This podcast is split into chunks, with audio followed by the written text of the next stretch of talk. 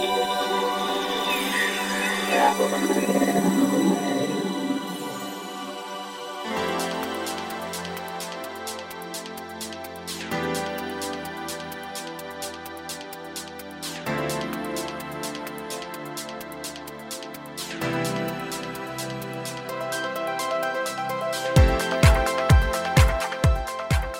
んにちはゆきです。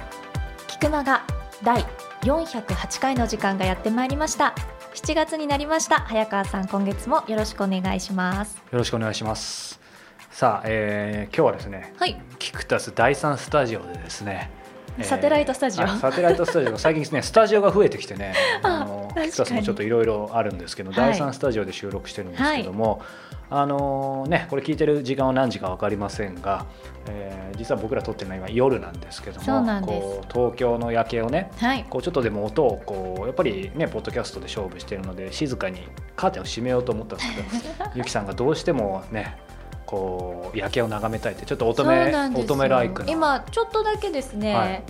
顔を窓に寄せますと、はい。東京タワーが綺麗にここからは見えるんですね、うん、なのでテンション上がるじゃないですか。でも最近さ、うん。さっきもちょっと番組ちょっといやもともとお綺麗ですがこう顔出しませんがね？はい。ちょっとさらに美しくなった気がするんですけど、えー、それはですね嬉しいんです。嬉しいんですけど、うん。あの全く恋愛もしてませんし。本当に？そうすると仕事を仕事しかしてないです。ということでですねこう今恋と仕事とありましたけども、えー今日のオープニングではですね、えー最近実はですね、えー以前からメルマガをやっている石平さんのはい。ですね、えーポッドキャスト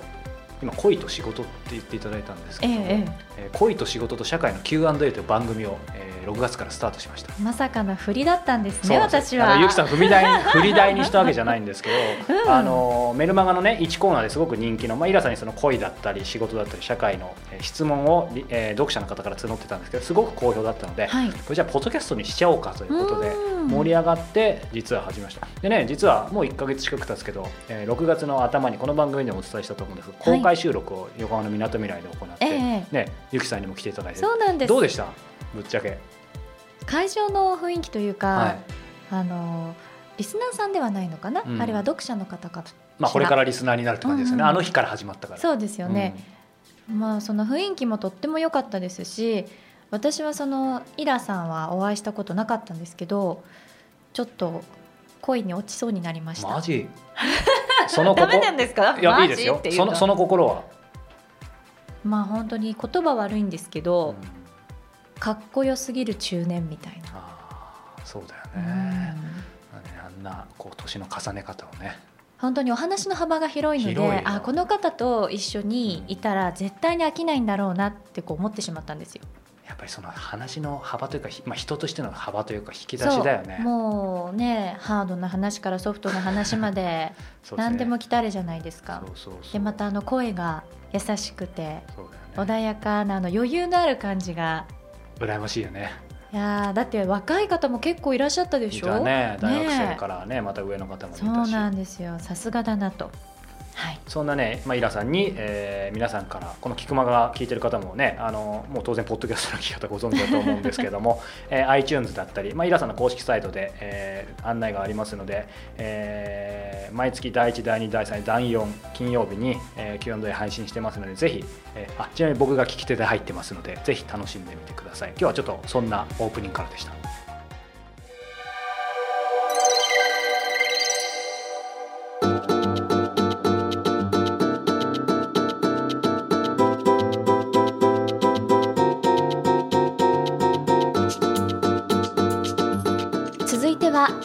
月の菊間がインタビューです。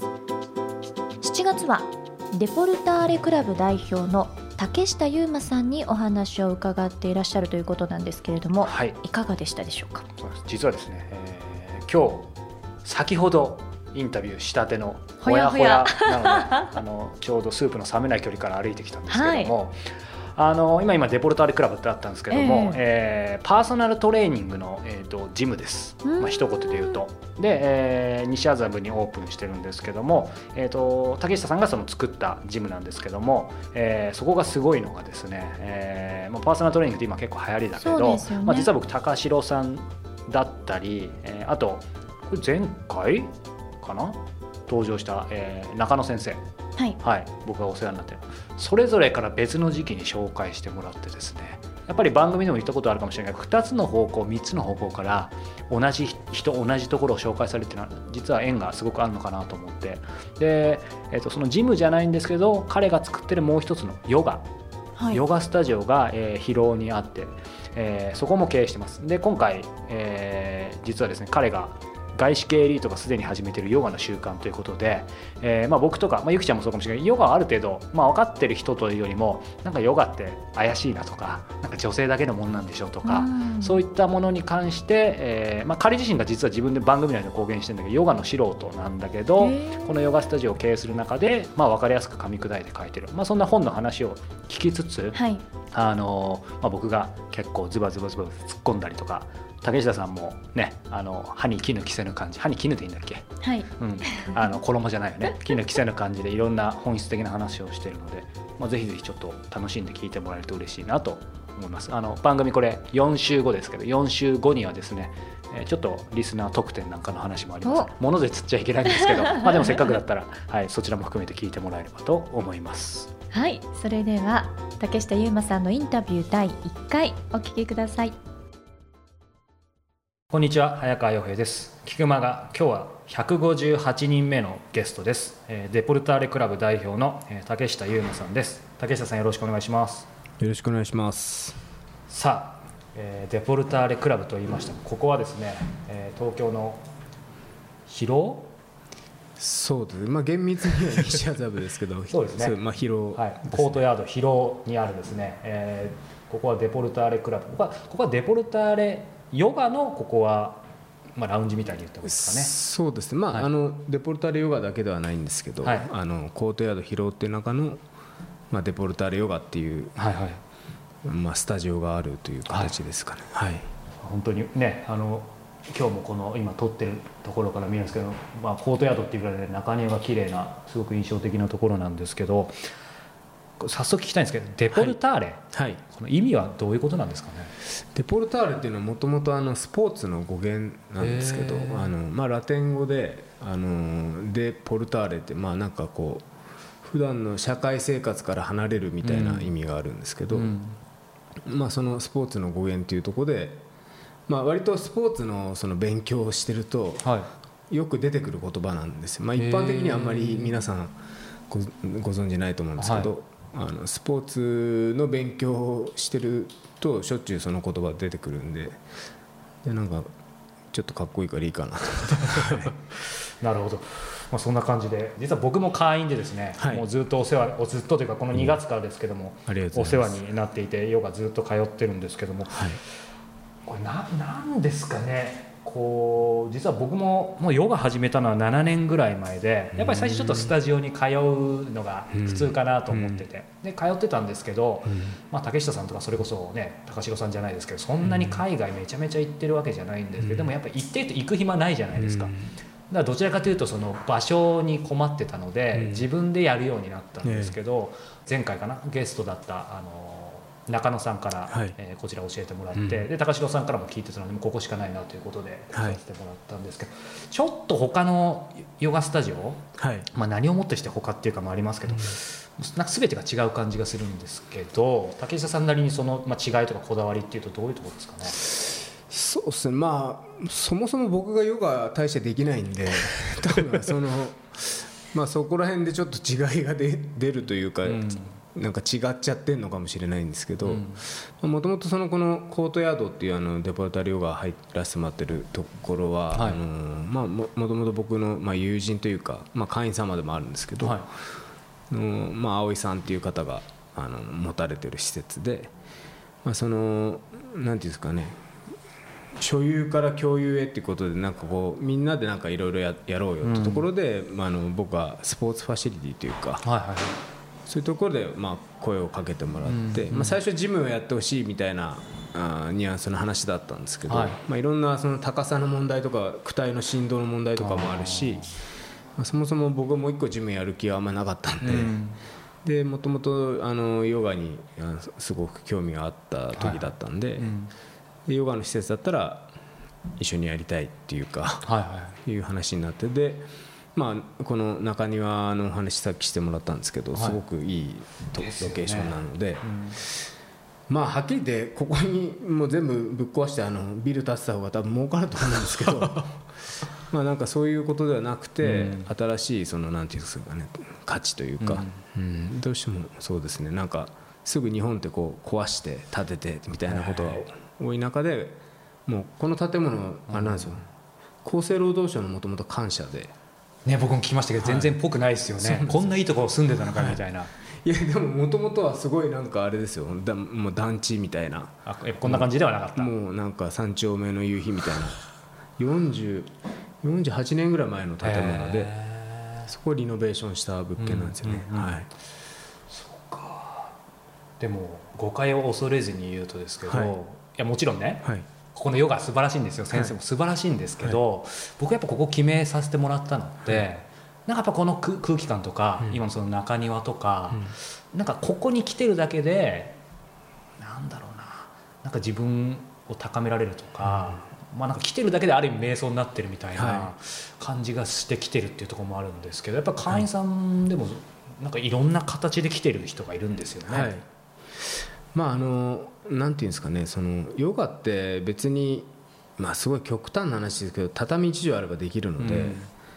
まあ例えば家でなんか映像かなんか見てそれを真似してやればできちゃうんですよね。で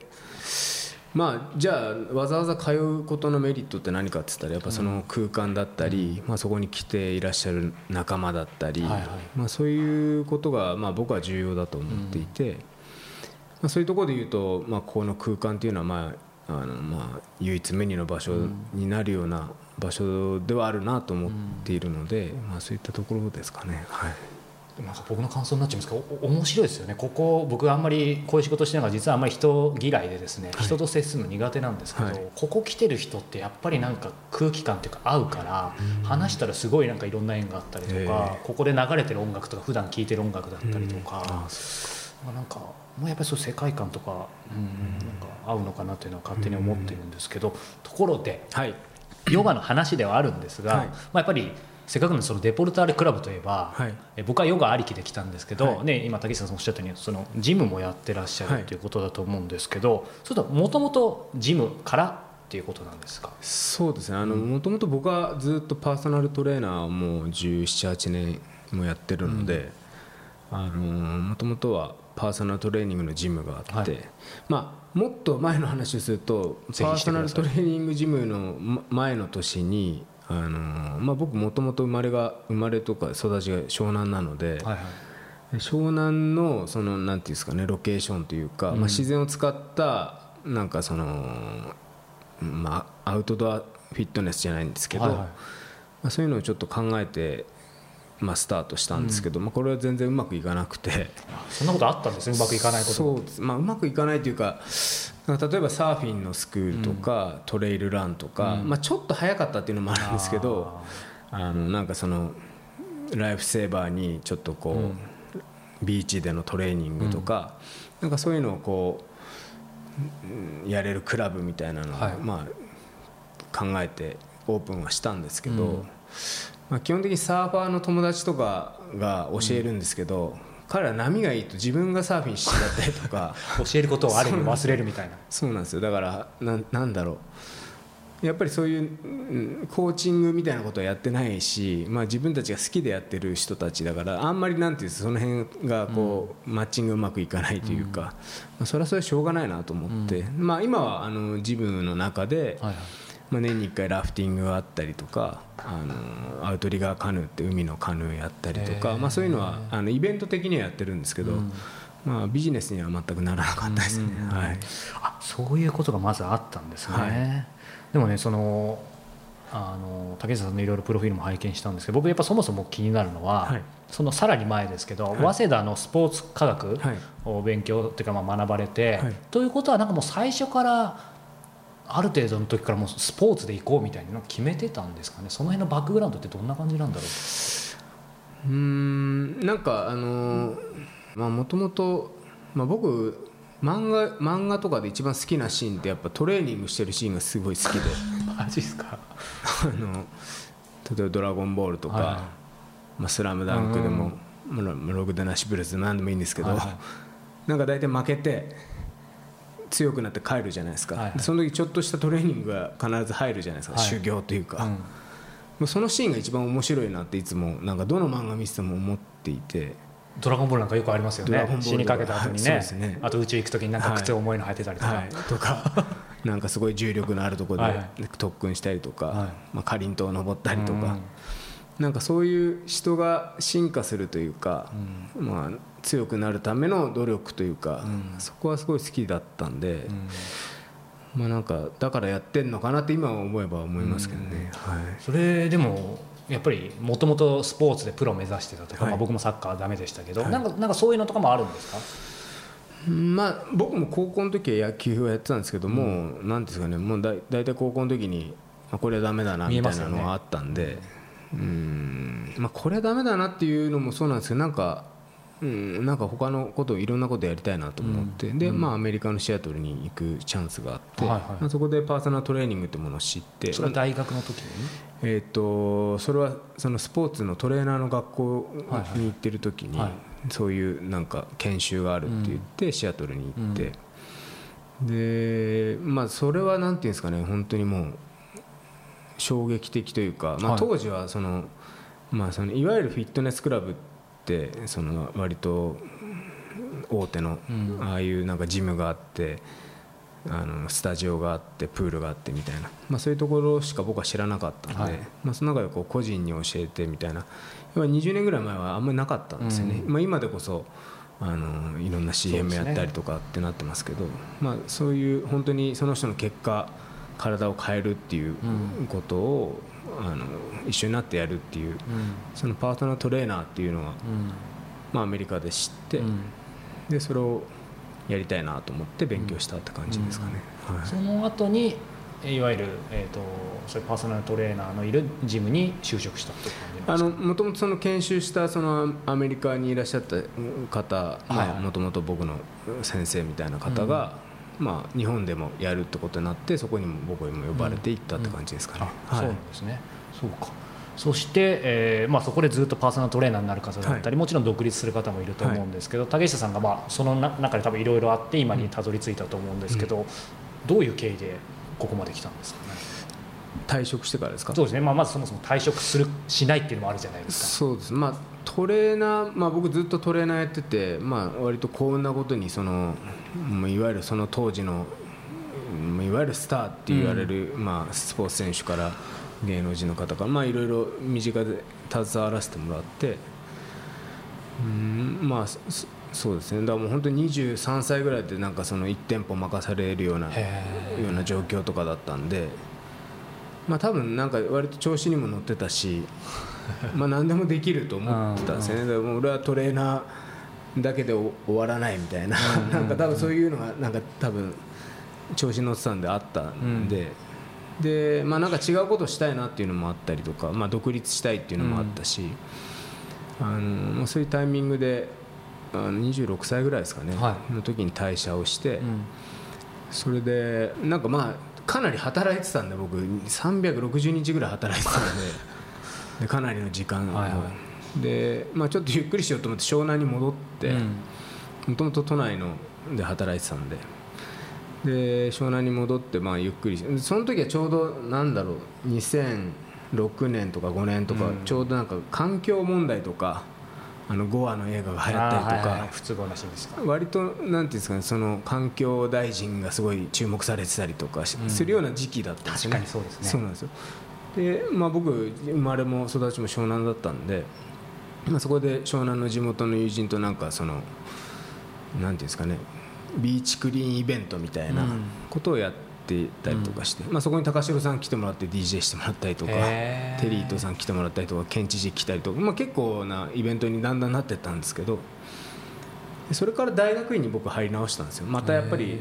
まあなんかそのやっぱり健康とかスポーツとか、うん。まあ、そっちがまあ僕の得意なところだなっていうか、まあ、周りの方々っていうかもうそういうふうに見てくださってるから、うん。まあ、やっぱりそっちを一生懸命また勉強しようと思って、うん。それでまた大学院にスポーツの方に入り直してという感じですかね。うんはい。回り直して、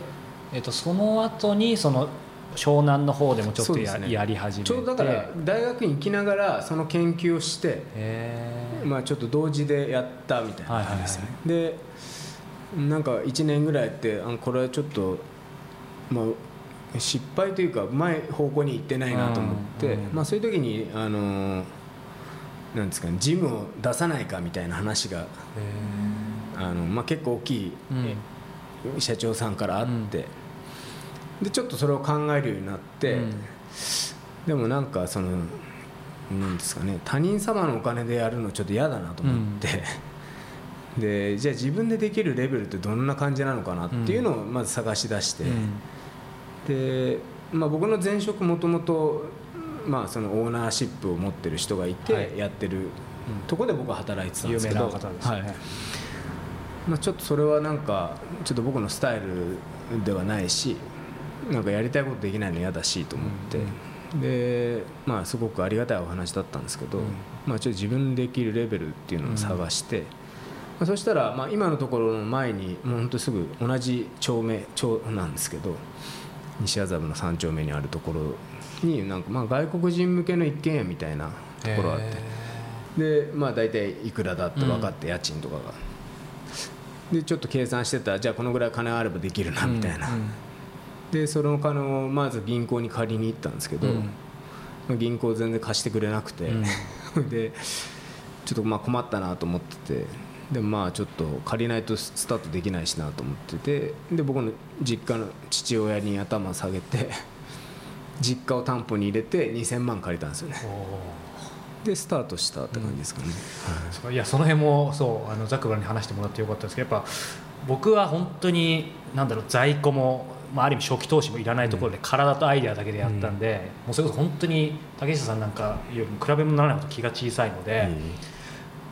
だからき起業とお金ってところで、うん。そうだからその辺のなんだほん本当にかけたらもっとかかるわけですよね多分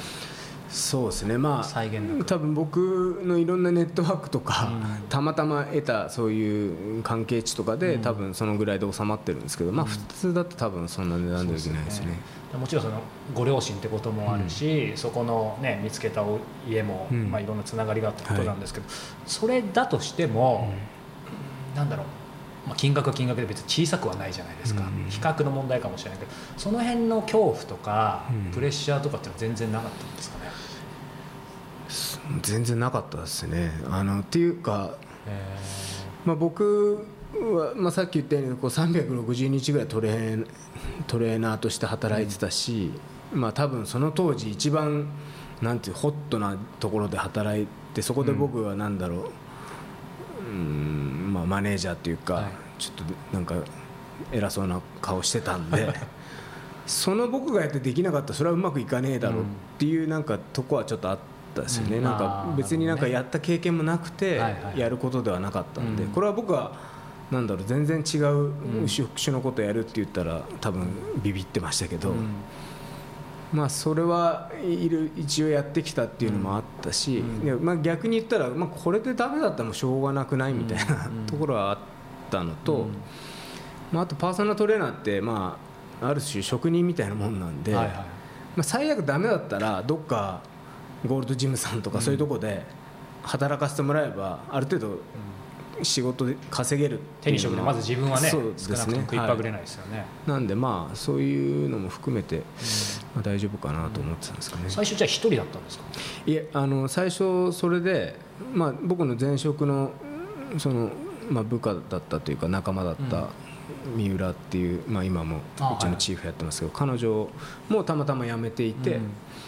でアメリカかなんかにいたんですよね彼女は、で僕は早稲田のことでいろいろ話聞こうと思って、ちょうど彼女も早稲田だったんでで連絡してた中でまあなんか彼女も興味を持ってくれたんで、まあ、それで一緒にやって、でそうですね。最初は彼女と2人でスタートしましたね、はい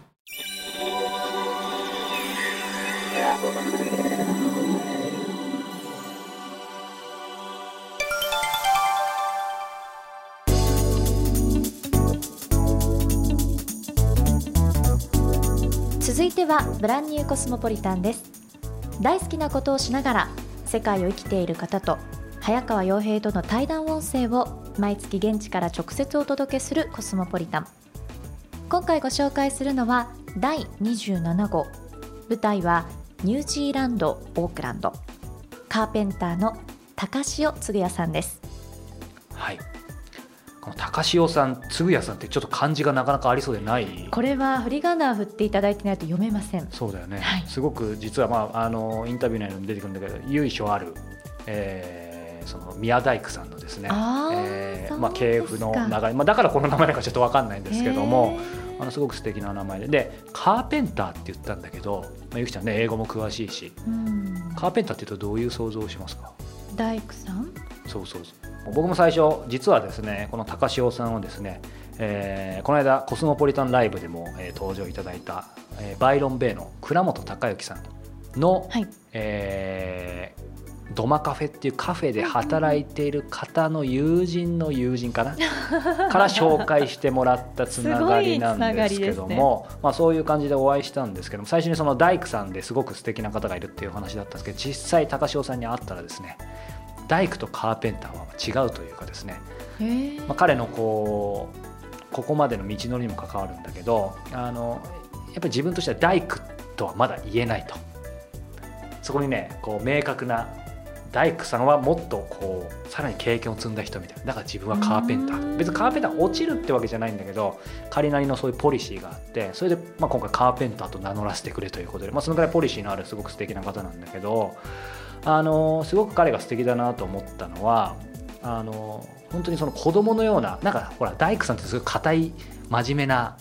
ちょっととっつきづらいみたいなイメージあるけど、すごく子供のような遊び心を持っていてでもやっぱりその一方で超がつくほどやっぱりねあのもうミリ単位の仕事をしてる方だから几帳面さを持った。なんかねすごく両方持ってるハイブリッドな人みたいな印象を強く持ちました。でやっぱり初めて会ったのになんか初めて会った気がしないみたいなまあ、そんなこと考えてるとやっぱりどんな環境に行っても言葉が通じなくてもなんか彼ならスーッと相手の懐に入っていけるんだろうなっていう、まあ、そんな魅力を持ちました。でも一番すごいのははい。あの図面を描かずに完成形を描けると。図面ほとんど描かない、考えられないね頭の中で描けてるってことそうそうそう。なんですかねっていうのがちょっと圧巻でした。なのでまあちょっとねそんな高潮さんのキャラクター、えー考え方のそんな一面にですねえーちょっと触れてもらえたら嬉しいなと思いますさあそれではここで対談の一部をお楽しみください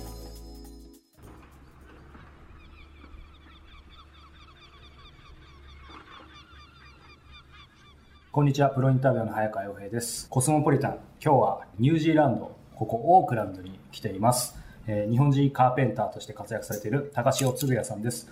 えー、嗣也さんとお呼びしてよろしいでしょうか？はい、お願いします。よろしくお願いしますよろくお願いします。さあ、今、インタビューの冒頭がですね、なんかカチッカチッって音が鳴ったと思うんですけど、実は嗣也さんがですね、ピスタチオを食べてます。ということで、今日はインタビューなんですが、ちょっとね、リラックスしながら行きたいと思いますので、よろしくお願いします。はい、よろしくお願いします。さあ、えー今冒頭でですね、実は始まる前にもちょっとお話をしてたんですけど、今回インタビューさせていただくにあたって、日本人カーペンターということでお話を伺いたいんですけども、こ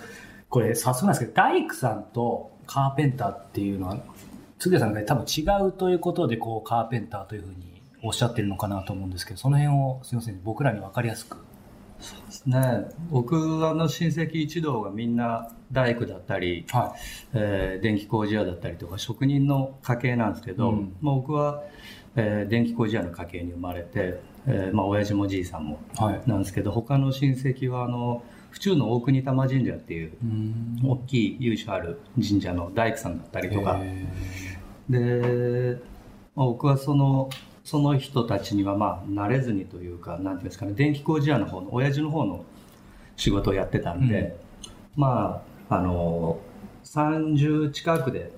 まあ、大工の道に入ったんですよね。あそうなんですね。でだからそのに日本でいう大工っていうのにはあのその今日本でやってる大工さんには僕が言うと、まあ、申し訳ないんで、うん。まあ、自分では大工とはまだうん。言えないので、まあ、将来はい。このままやってって将来はまあ大工さんにはなりたいなとは思ってますね。それがまあ目標というか、ううんん夢というか。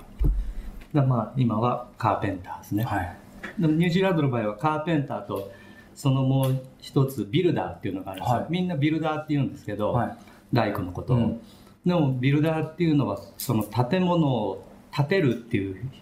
感じのニュアンスがあって、うん。まあ直訳すれば大工なんですけど、はカーペンターの方がもっとこう家具だったりとかもっと全般にこうもっとトリッキーな仕事をやるのがカーペンターで、まあ、日本の大工さんに、うん。昔の大工さんですねに近いのでそれがの名前の方がかっこいいかなっていうだけですね。実はですねこの今、え2階のこのご自宅のスペースで、えーこのテーブルの上でですね、えー収録してるんですけど実はこのテーブルもですねこれはドアだったんですよね。そうですね。皆さん現場のド想像つくかわかんないですけどなんて言うんでしょう。金属でできててガラスになってるいわゆるドアがテーブルになってると、そうですね。これこれはどうしたんですか？これは前に作ったレストランの日本食レストランはい。のドアなんですけど、まあ、そこのドアがこれだとちょっと日本食っぽくないんで、はい。木のドアに変えましょうという話になって、まあ、僕がドアを作ったんで、はい。まあ、これを外した時に、テーブルにするにはちょうどいい大きさだったんで、まあ、もらってきてテーブルにしたっていうこと。言われればもう見事にはまってるんですけどなんかそういうのってなんだろう一瞬でひらめくんですか？それかなんか使えそうだからとりあえずもらっとこうなのか、まあ、ケースバイケースだと思うんですけど。意外と使えそうだと思ってもらってきますね、うん。でもらってきて置いといて気が向いた時にはい。作るとかうん。が多いですかね、であとは変な話これ今僕自分家で使ってますけど、はい。実はこういうのもそのうちはあのどっかお店に置いてもらってとたま例えばカフェだったりとか、レストランとかで使ってもらって、まあ、その場で販売してもいいかなとかっていうふうに。すごいな。そしたらあのもらったものでお金になるじゃないですか。それは素晴らしいですね。なんかアイデアで。いいいい意味でなんですけどそもそもすみません英語も詳しくないんであれですけど、カーペンターっていうそのくくりですらあのなんかつぐつぐやさんを要は表現する肩書きというかなんかやっぱおお収まらないんですけどご自身ではどうどう思ってますか？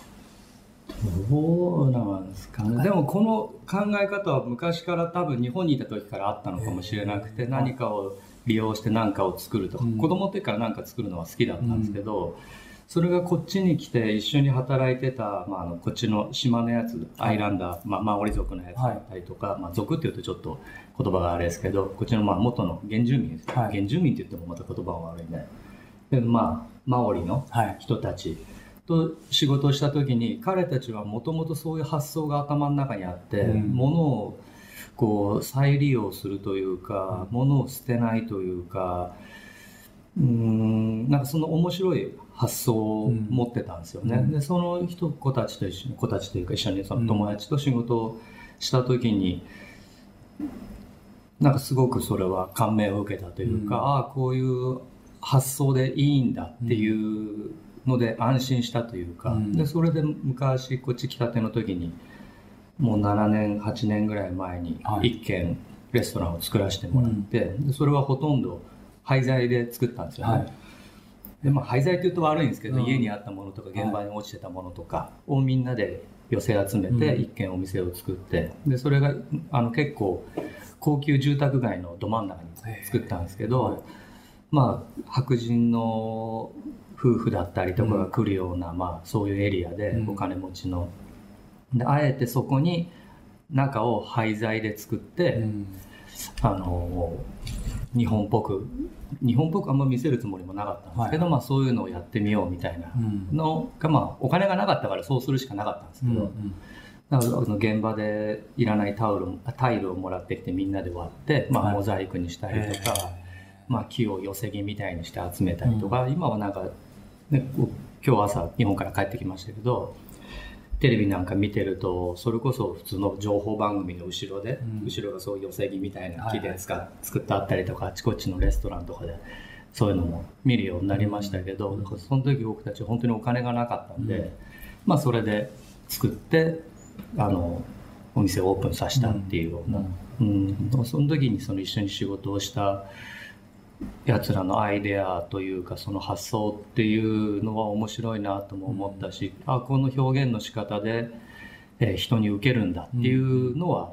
思いましたね、だからこのやり方でいいのかなっていうふうには少し自信になったというか、そういう仕事の仕方っていうのは、まあ、今の話聞いてるとここっちの人たちがもともとやってるようなやり方でもあり嗣谷さんとしてはすんなり入れたようにも聞こえますしそうなのかうん他の当然そういう風なスタイルじゃないスタイルもニュージーランドでは何か作る時あるのか。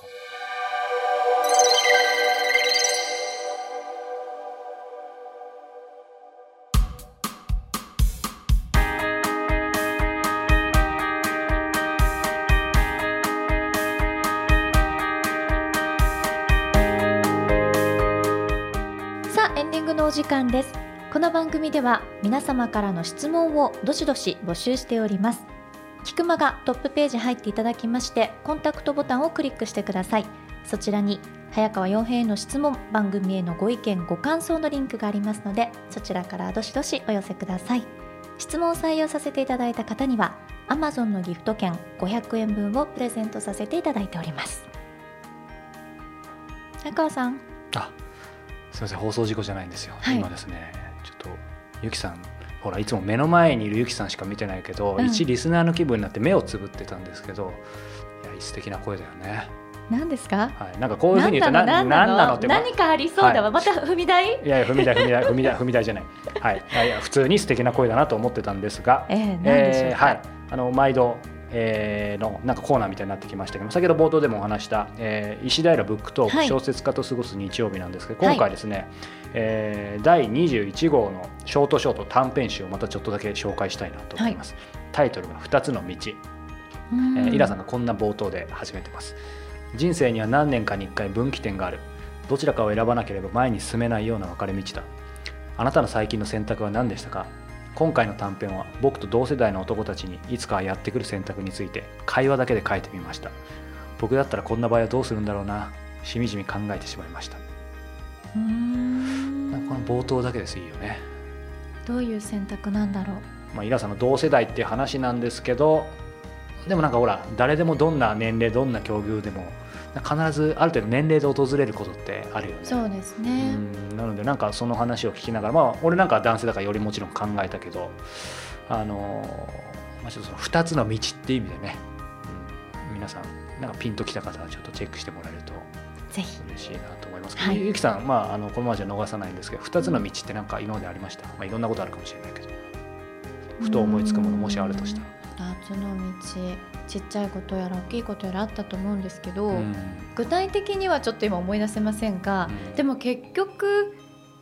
もう一つの方選んでたらどうなってるんだろうってちょっと思うことはありますよね。それはあの時のあの男性かな。そんないっぺんにさ2人も来てないから。